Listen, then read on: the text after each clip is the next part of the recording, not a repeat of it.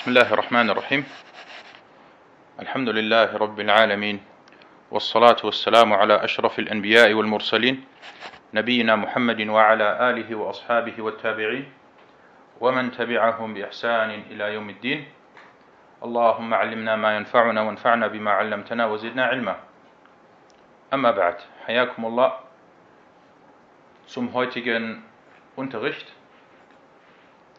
Und das ist die neunte Sitzung. Und wir lesen das Buch Bulugh al-Maram min Adillati al-Ahkam von Al-Hafiz ibn Hajar al-Asqalani. Und wir sind noch bei Kitab al-Tahara, Babu Izalati al-Najasa, die Beseitigung der Unreinheit. Und inshallah lesen wir heute drei Hadithe, angefangen ab dem, ab dem äh, 24. Hadith. عن عمرو بن خارجة رضي الله عنه قال خطبنا رسول الله صلى الله عليه وسلم بمنى وهو على راحلته ولعابها يسيل على كتفه. أخرجه أحمد والترمذي وصححه. Amr ibn Kharija, möge Allah mit ihm zufrieden sein, berichtete, der Prophet, Allahs Segen und Frieden auf ihm, predigte zu uns in Mina, in Mina, während er auf seinem Reittier war und dessen Speichel auf meiner Schulter floss. Überliefert von Ahmed und At-Tirmidhi, der ihn als authentisch einstufte.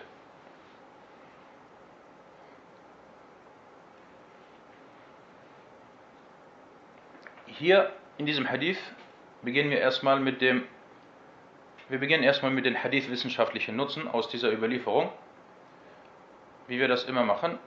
Der Überlieferer Amr ibn Kharija äh, ibn al-Muntafiq al-Asdi und er gehörte zum Stamm von Abu Sufyan und er galt als, als äh, ein Bote zwischen Abu Sufyan radiallahu anhu und zwischen dem Propheten sallallahu alaihi wasallam. Die Einstufung der Authentizität des Hadith, die Authentizität der Überlieferungskette von diesem Hadith ist umstritten. Dieser Hadith er wurde unter anderem von Ahmed in Al-Musnad und von At-Tirmidhi in Al-Jami' überliefert und die Überlieferungskette von diesem Hadith ist an Qatada, an Shahr ibn Hawshab, an Abdurrahman ibn Ghanam, an Amr ibn Kharija. Also über Qatada, über Shahr ibn Hawshab, über Abdurrahman ibn Ghanam, über Amr ibn Kharija.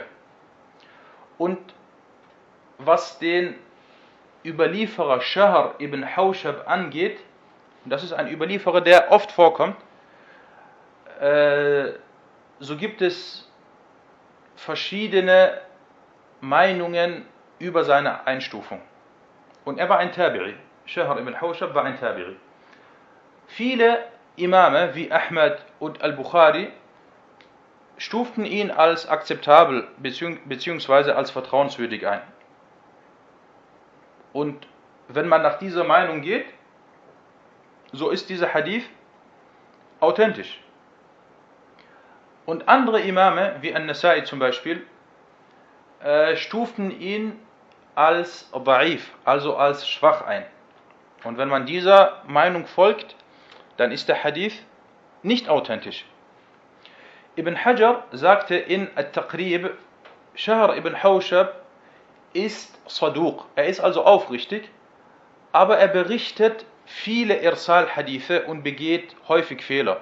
Also man hat sich seine Hadithe, was haben die Imame gemacht? Zum Beispiel, er hat 100 Hadithe, dann hat man sich seine 100 Hadithe rausgesucht und ist Hadith, jeden Hadith einzeln durchgegangen. Und man hat festgestellt, dass er oft Irsal gemacht hat. Irsal bedeutet, er überliefert Hadithe, ohne den Sahabi zum Beispiel zu erwähnen. Er lässt den Sahabi weg. Und man weiß nicht, ist zwischen Shahr ibn Hawshab jetzt ein weiterer Überlieferer oder kommt direkt ein Sahabi. Und ebenfalls hat man vorgefunden, dass er häufig Fehler oder dass es häufig Fehler in seinen Überlieferungen gab. Das soweit über Shahr ibn Hawshab. Äh, At-Tirmidhi sagte, nachdem er diesen Hadith überlieferte, Hada Hadithun Hasanun Sahih. Das ist ein guter und authentischer Hadith. Und der Grund, warum At-Tirmidhi diesen Hadith als authentisch einstufte, ist wahrscheinlich, da dieser Hadith Shawahid hat. Shawahid bedeutet weitere Hadithe, die das gleiche berichten, die das gleiche bestätigen. Und aufgrund dessen hat wahrscheinlich Herr Tirmidhi diesen Hadith als authentisch eingestuft. Und Sheikhuna Sheikh Abdullah Sa'ad sagte, die Überlieferungskette ist aufgrund von Shahr ibn Hawshab zumindest nicht sehr stark. Na. Kommen wir zu den. Aber wie gesagt, äh, bevor ich zum nächsten Punkt komme, dass At-Tirmidhi diesen Hadith als authentisch eingestuft hat, das ist, äh, hat einen hohen Stellenwert. Das hat einen hohen Stellenwert. Na. Und deswegen, Wallahu kann man dazu neigen, dass man sagt, dieser Hadith ist, ist in Ordnung, er ist akzeptabel, er ist äh, äh, thabit, also er ist richtig. Na, kommen wir zu den fiqh-wissenschaftlichen Nutzen aus dem Hadith.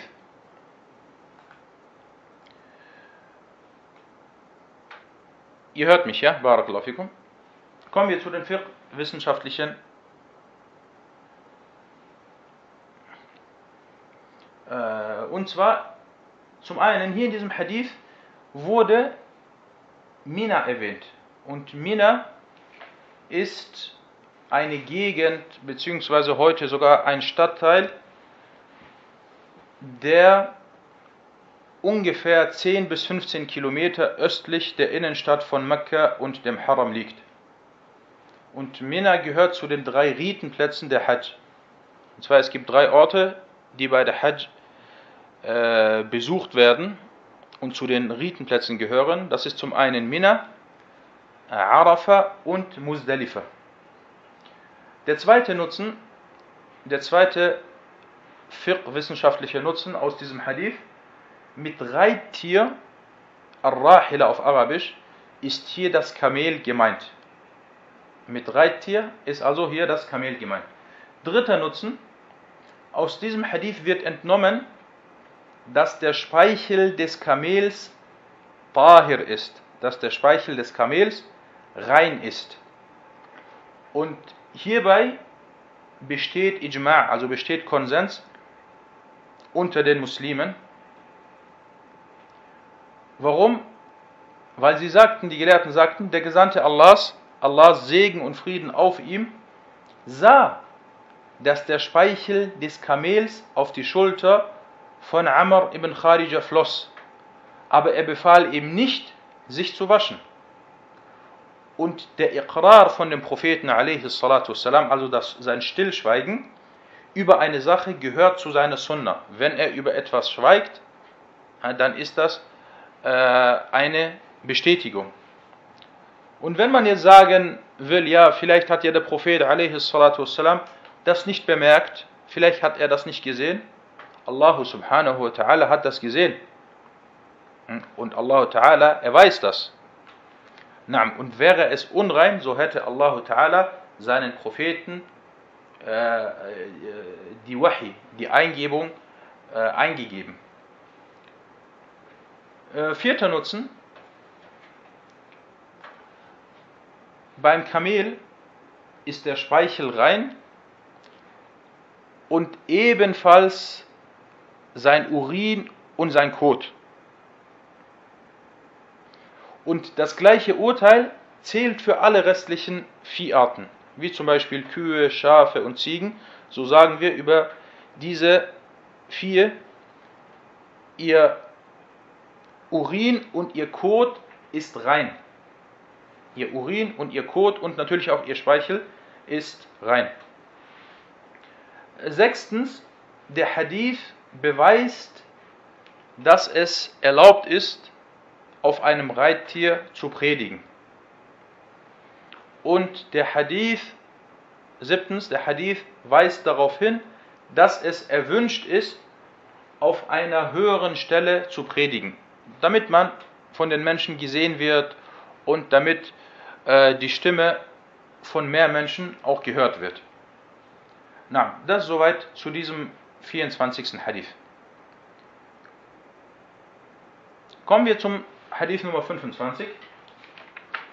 عن عائشة رضي الله عنها قالت كان رسول الله صلى الله عليه وسلم يغسل المني ثم يخرج إلى الصلاة في ذلك ثوب وأنا أنظر إلى أثر الغسل فيه. متفق عليه. ولمسلم لقد كنت أفركه من ثوب رسول الله صلى الله عليه وسلم فركا فيصلي فيه. وفي لفظ له لقد كنت أحكه يابسا بظفري من ثوبه.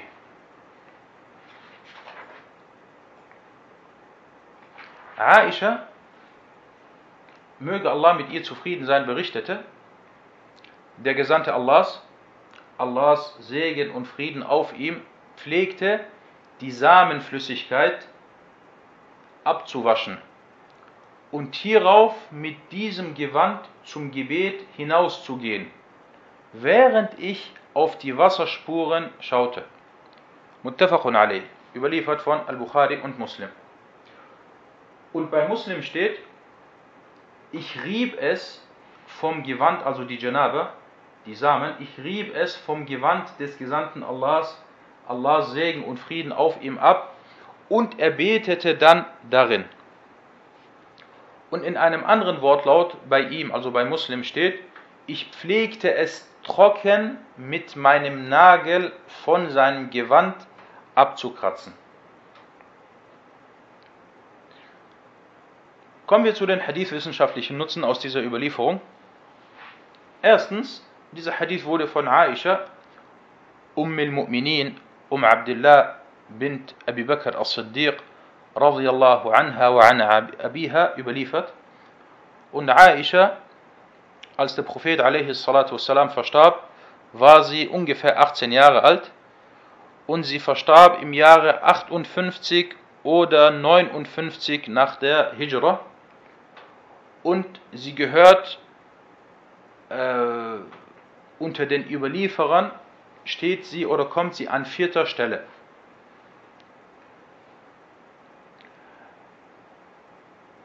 Die Einstufung der Authentizität des Hadith, dieser Hadith ist authentisch, da er von Al-Bukhari und Muslim überliefert wurde.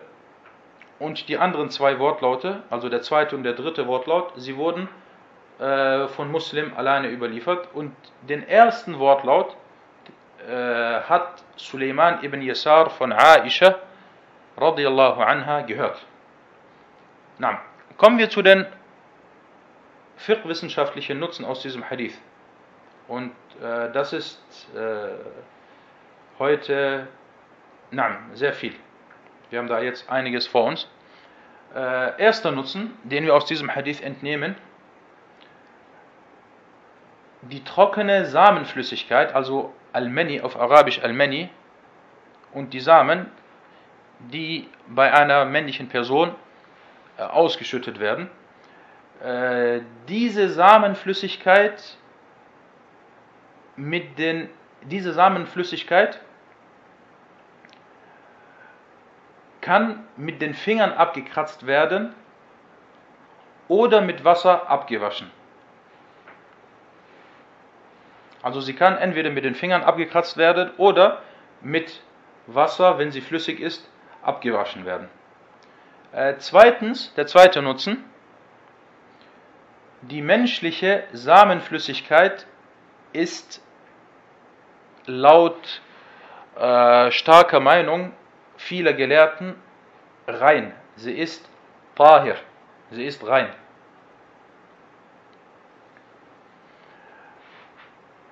Da der Prophet sallallahu alaihi wasallam es darauf beschränkte, die Samenflüssigkeit lediglich abzureiben. Also er hat sie lediglich abgerieben äh, und er ließ sie manchmal auch auf der Kleidung, bis sie trocknete. Und die Gelehrten sagen, wäre diese Samenflüssigkeit unrein, so hätte er sich beeilt, diese Unreinheit zu beseitigen. Und er hätte sie nicht gelassen. Und dazu komme ich dann inshallah später nochmal ausführlich zu diesem Punkt. Drittens, es ist erwünscht, dass man die Samenflüssigkeit abwäscht.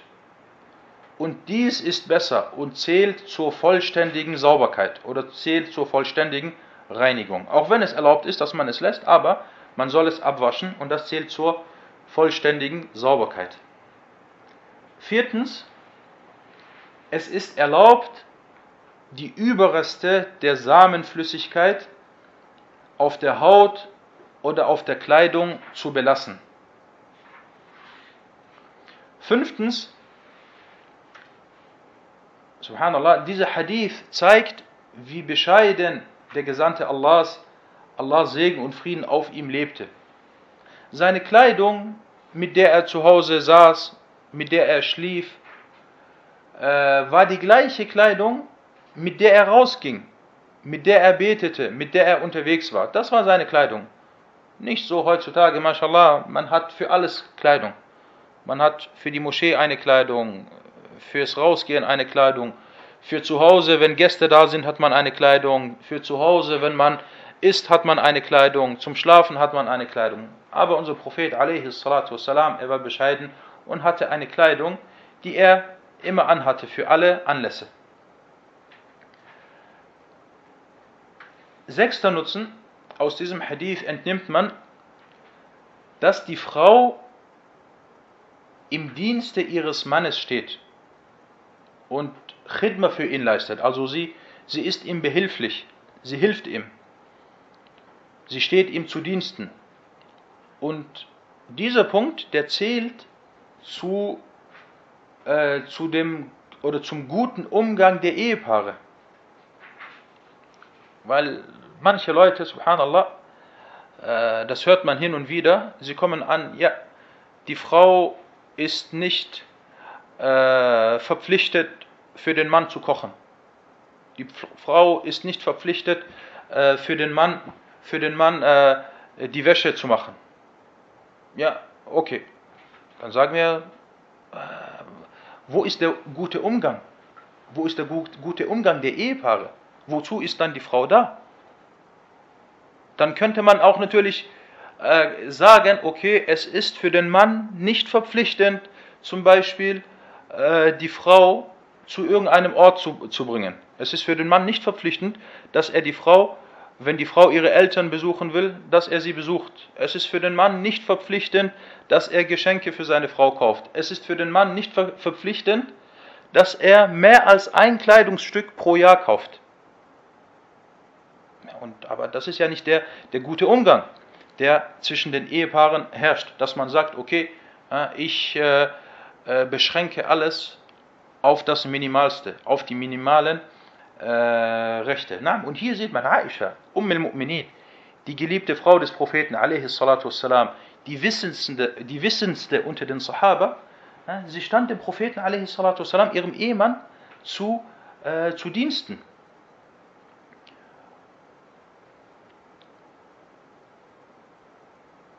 Siebtens, siebter Punkt, wenn man in einem Kleidungsstück rausgeht, welches zum Beispiel noch nass ist oder auf dem zum Beispiel noch äh, Reste der Nahrung etc. sind, so spricht nichts dagegen. Hm? Das ist keine Sache, für die man sich schämen muss. Achtens, äh, wichtiger Punkt, die rechtschaffene Frau äh, verweigert es nicht, sich um ihren Ehemann zu kümmern, da der Ehemann einen hohen Stellenwert hat. Der Ehemann hat den höchsten Stellenwert im Leben der Frau, sogar höher als der Stellenwert der Eltern. Aisha radiallahu anha und ihr Vater war wer? Ihr Vater war Abu Bakr as-Siddiq. Als sie den, ihren Vater besuchen wollte Und sie haben in Medina gelebt. Medina war eine kleine Stadt gewesen. Das waren vielleicht zu Fuß zwei, drei, vier, fünf Minuten entfernt gewesen. Was hat sie gesagt? Sie hat gesagt, erlaubst du mir, dass ich meine Eltern besuche? Und das deutet auf den hohen Stellenwert des Ehemann, Ehemannes äh, hin.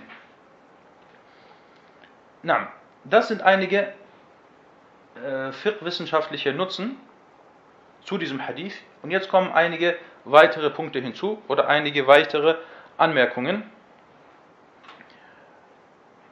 Und das sind wieder Qawa'id, das sind wieder Regeln. Und zwar, wir merken uns, das, was den menschlichen Körper verlässt, wird in drei Kategorien aufgeteilt. Egal ob flüssig oder nicht flüssig. Alles, was den menschlichen Körper verlässt. Und egal von, von, äh, von welcher Stelle. Wird also in drei Kategorien aufgeteilt. Erste Kategorie oder erster Bereich. Sachen, die ohne Meinungsverschiedenheit rein sind, tahir sind. Also Sachen, die den Menschenkörper verlassen und wo man sich einig ist, dass diese Sachen, äh, dass diese Dinge rein sind. Wie zum Beispiel die Tränen des Menschen. Sie sind rein. Wie zum Beispiel, weil die Tränen, sie verlassen den Menschen vom Auge, aus dem Auge.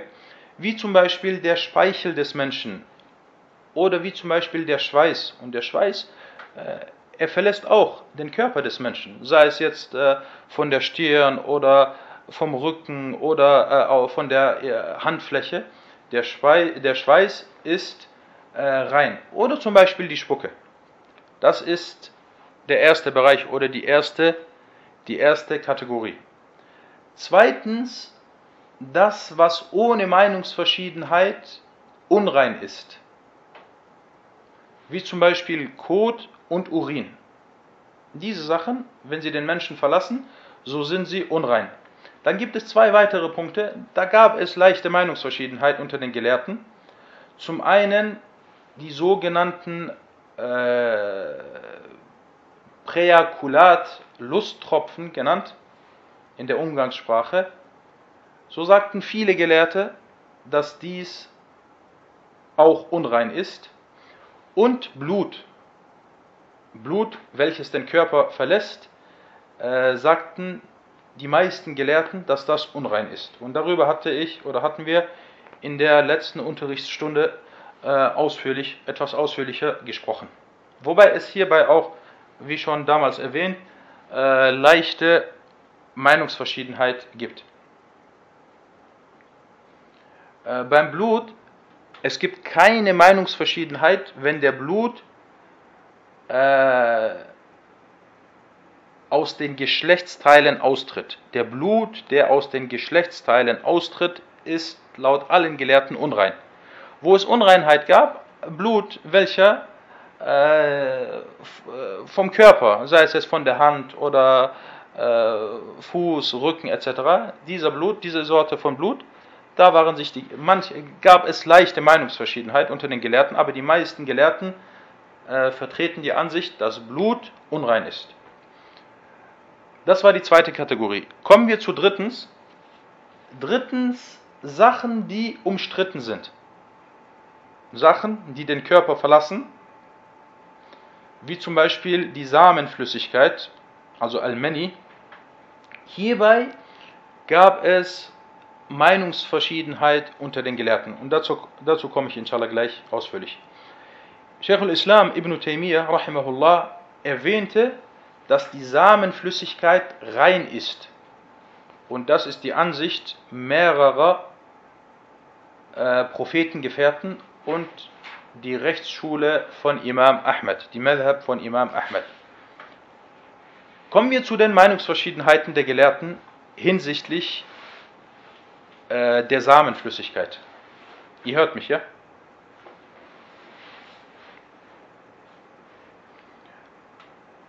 Na, es gibt zwei Ansichten.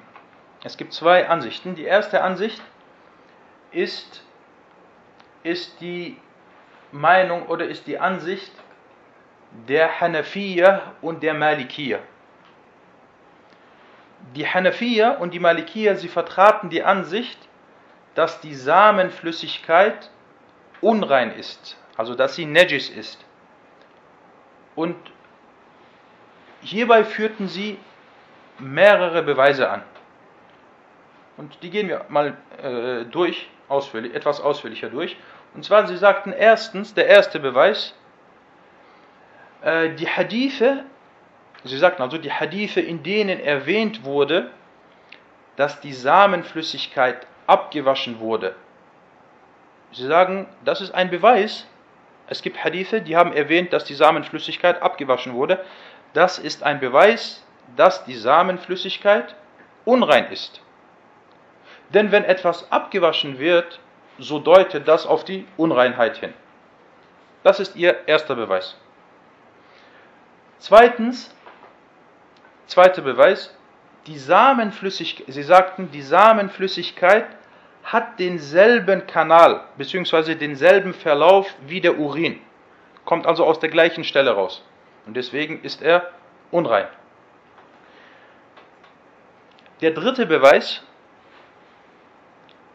der Vergleich mit anderen unreinen Überbleibseln des Körpers, wie zum Beispiel der Kot und der Urin. Sie sagten also, die Samenflüssigkeit wird zum Beispiel mit dem Urin verglichen, da beides oder da das alles aus Nahrung entsteht. Ihr vierter Beweis, sie sagten, es spricht nichts dagegen, dass der Ursprung des Menschen aus etwas Unreinem entstammt. Weil wenn man sagt, wenn man sagt, dass die Samenflüssigkeit unrein ist, dann bedeutet das, dass der Mensch aus etwas Unreinem erschaffen wurde oder entstammt. Sie sagten, es spricht nichts dagegen, dass der Ursprung des Menschen aus etwas Unreinem entstammt, genauso wie der Blutklumpen aus Blut besteht und unrein ist, weil am Anfang ist es ja dieser Samentropfen, der Mensch am Anfang dieser Samentropfen und danach wird er äh, später zu einem Blutklumpen. Und sie sagten, der Blutklumpen besteht aus Blut und Blut ist unrein und von daher spricht nichts dagegen. Und ihr fünfter Beweis ist, die Hadithe mit dem Abkratzen, sie sagten, die Hadithe mit dem Abkratzen sind kein Beweis für die Reinheit der Samenflüssigkeit. Da die Kleidung oder die Sandalen auch von Unreinheit befallen werden können. Also zum Beispiel, es kann sein, du hast äh, Unreinheit auf der unten äh, an deiner Sandale oder an deinem Schuh und diese Unreinheit wird durch die Erde gereinigt. Wenn du dann weiterläufst, du läufst zum Beispiel über eine Stelle, diese Stelle ist unrein, da ist zum Beispiel Urin. Und dann trittst du auf diese Stelle und du läufst dann weiter auf der Erde. Diese Erde, auf der du läufst, sie reinigt die Unreinheit sie reinigt die Unreinheit. Und sie sagten, also es wird durch die Erde gereinigt und es erübrigt sich dann, die Sandale oder den Schuh mit Wasser zu waschen. Und dann nahmen sie das als, als äh, Vergleich äh, mit dem Abkratzen. Und sie sagten ebenfalls, und wenn die Samenflüssigkeit rein ist, wieso hat der Prophet sallallahu alaihi wasallam anbefohlen, sie abzuwaschen? Das sind im Groben, das sind im Groben äh, die Beweise der Hanafiya und der Malikiya, dass die Samenflüssigkeit Najis, unrein ist. Und das war jetzt die erste Ansicht. Die zweite Ansicht, sie ist die Meinung der beiden Imame Al-Shafi'i und Ahmed. Sie sagten, die Samenflüssigkeit ist rein und sie ist nicht schmutziger als zum Beispiel der Schleim oder die Spucke. Weil der Schleim des Menschen, welcher aus der Nase zum Beispiel rauskommt, oder die Spucke, ist nicht, ist nicht äh, unrein. Das ist nicht etwas, was unrein ist. Und sie sagten, das gleiche gilt für für die Samenflüssigkeit. So ist sie nicht schmutziger als der Schleim und als die Spucke. Und sie führten folgende Beweise an. Jetzt kommen die Beweise der Shafi'iyya und der Hanabila. Sie sagten erstens, die Hadithe, in denen das Abreiben und das Abkratzen erwähnt wurde, so sind diese Hadithe der größte Beweis für die Reinheit der Samenflüssigkeit. Denn wenn die Samenflüssigkeit unrein wäre, so hätte der Prophet es nicht darauf beschränkt. Also wie kann es sein, dass wir sagen, es ist unrein und er hat es nicht abgewaschen. Er hat das einfach nur äh, abgekratzt. Das ist der erste Beweis. Der zweite Beweis, diese Samenflüssigkeit ist der reine Ursprung des Menschen. Der Mensch ist rein und er wurde, und das ist sein Ursprung, womit ihn Allah auserwählt und geehrt hat. Wie kann also der Ursprung des Menschen aus etwas Unreinem äh, bestehen oder etwas Unreines sein? Und sie sagten, was das Waschen angeht, was das Waschen angeht, so weist das, so weist das nicht auf die Unreinheit hin. Also der Prophet hat gesagt, wascht es ab zum Beispiel. Sie sagten, das weist aber nicht darauf hin, dass es unrein ist. Vielmehr ist das einfach nur eine zusätzliche Sauberkeit. Genauso zum Beispiel die Spucke. Wenn jetzt jemand Spucke an der Kleidung hat, wenn er diese Spucke nicht entfernt, die Kleidung ist nicht unrein, er kann es theoretisch lassen. Aber im Normalfall, was macht man? Man kommt und man entfernt diese Spucke zum Beispiel mit, mit Wasser. Und das deutet, und das ist, also dies wird gemacht aufgrund von zusätzlicher äh, Sauberkeit. Und der dritte Beweis, sie sagten, der Prophet sallallahu alaihi wasallam beeilte sich nicht, die Samenflüssigkeit zu beseitigen, bis sie trocknete. Also er hatte zum Beispiel Samenflüssigkeit auf der Kleidung und er ließ es. Und er beeilte sich nicht, das sofort zu beseitigen, bis sie vielleicht sogar getrocknet ist. Und das ist ein Beweis für die Reinheit. Warum? Weil als der Beduine zum Beispiel in der Moschee urinierte, Ihr kennt den Hadith, wo der Prophet والسلام, in der Moschee saß und dann kam ein Beduine und er urinierte. Nachdem er dann fertig war, hat der Prophet والسلام, seine Gefährten beauftragt, dass sie diesen Urin, der unrein ist, dass sie das beseitigen. Und eines Tages saß der Prophet والسلام, und ein kleiner Junge war auf seinem Schoß und urinierte dann auf die Kleidung des Propheten والسلام. Und Urin ist unrein. Was tat er?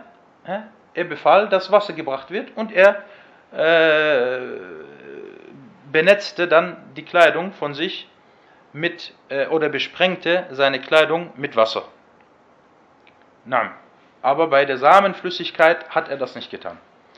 Und äh, Fazit, also die zweite Ansicht, die besagt, dass die Samenflüssigkeit rein ist, äh, diese Ansicht ist äh, sehr stark. Und Sheikh Abdullah Sa'ad sagte, dass dieser Hadith darauf hindeutet, dass der Meni, also dass die Samenflüssigkeit, sauber ist. Und was die Lusttropfen angeht, so ist ihre Unreinheit mukhaffaf. Sie ist abgeschwächt. Sie ist äh, gemildert. Wobei man auch hier sagen muss, es gibt auch die Meinung, die besagt, dass selbst der Medhi, also die Lusttropfen, dass selbst das nicht äh, unrein ist. Na, aber die, die Mehrheit sagt, dass es äh, unrein ist. Na, das äh, soweit zum 25. Hadith. Wollen wir noch einen Hadith machen, den 26. oder reicht das für heute?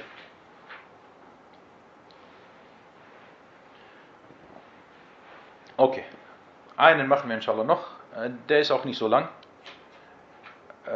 نعم der 26. حديث عن أبي السمح رضي الله عنه قال قال النبي صلى الله عليه وسلم يغسل من بول الجارية ويرش من بول الغلام أخرجه أبو داود والنسائي وصححه الحاكم 26. Hadith Abu Samh möge Allah mit ihm zufrieden sein, berichtete, dass der Prophet Allahs Segen und Frieden auf ihm sagte, das Urin, das Urin oder der Urin?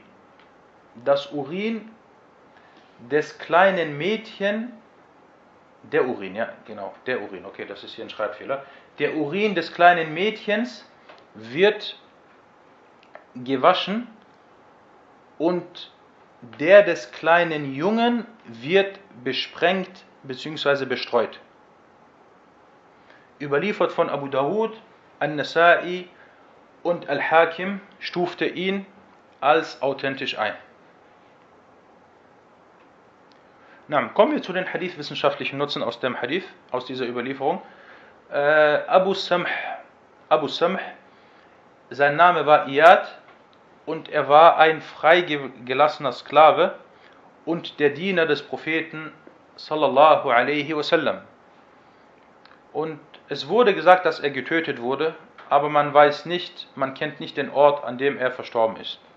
Naam. Und welch Ehre ist das, dass er ein Sahabi war, dass er den Propheten alaihi salatu wasallam gesehen hat und welche Ehre war es, dass er ihm dienen durfte? Und welche Ehre war es, dass er diesen Hadith hier überliefert hat? Naam. Radiallahu anhu wa ardah. Und es gibt keinen Zweifel, dass selbst der kleinste Sahabi, selbst wenn er ein Sklave war, selbst wenn er ein Diener war, dass er bei Allah subhanahu wa ta'ala einen höheren, eine höhere Rangstellung hat als die, die nach ihm kamen. Und Allah ta'ala hat im Koran gesagt, radiyallahu anhum wa radu an. Allah ist mit ihnen zufrieden und sie sind mit ihm zufrieden. Äh, die Einstufung der Authentizität von diesem Hadith dieser Hadith ist sahih, dieser Hadith ist authentisch. Er wurde von Abu Dawud, Al-Nasai und Al-Hakim überliefert. Al-Hakim selber stufte diesen Hadith in seinem Werk Al-Mustadrak als authentisch ein. Und Al-Bayhaqi überlieferte, dass Al-Bukhari sagte, der Hadith von Abu As-Samh ist Hassan, ist gut. Und Hassan bei Al-Bukhari ist nicht gleichzustellen wie Hassan bei den späteren äh, Gelehrten.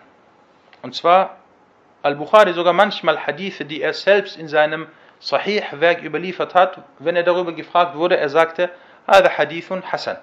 Deswegen die Mustalahat, also die Fachbegriffe der früheren Imame, sind nicht äh, die gleichen wie die späteren. Und Ibn Hajar stufte diesen Hadith in seinem Buch At-Talkhis ebenfalls als authentisch ein. Von daher, dieser Hadith ist sahih. Einige Nutzen, einige fiqh-wissenschaftliche Nutzen aus dem 26. Hadith. Erstens, erster Nutzen, aus diesem Hadith entnimmt man, dass die Regeln des kleinen Jungen und des Mädchens gleich sind. Also es gibt keinen Unterschied bei bestimmten Regelungen zwischen dem Jungen und zwischen dem, zwischen dem kleinen Jungen und zwischen dem kleinen Mädchen. Da die Sunna hinsichtlich des Urins zwischen ihnen unterscheidet, also guck mal, subhanallah, wie, wie die Ulama diesen Beweis entnommen haben, oder wie die Ulama dieses Urteil entnommen haben, dass es keinen Unterschied zwischen dem Jungen, zwischen dem kleinen Jungen und zwischen dem Mädchen gibt. Sie sagten, warum?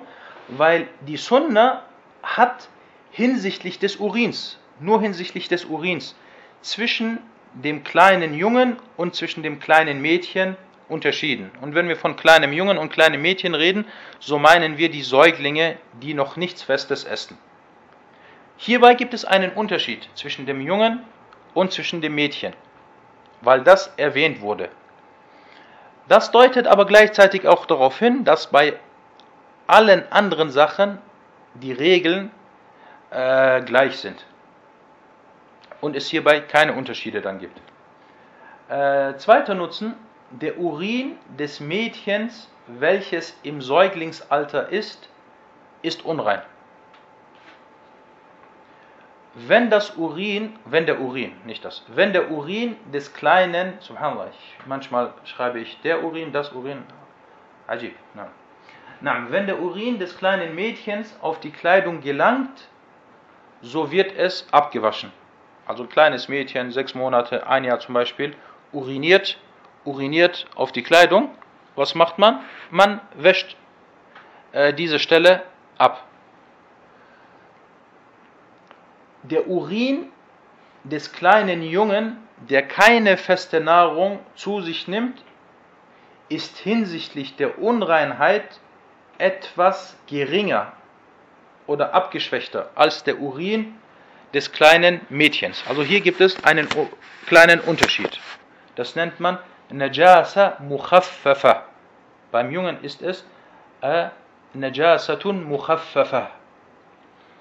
Und Fünftens, es reicht, dass man den Urin des kleinen Jungen besprengt. Also man nimmt so ein bisschen Wasser und man streut etwas Wasser dann auf diese äh, Stelle. نعم das soweit zu diesem Hadith. نعم هذا والله تعالى أعلم وصلى الله على محمد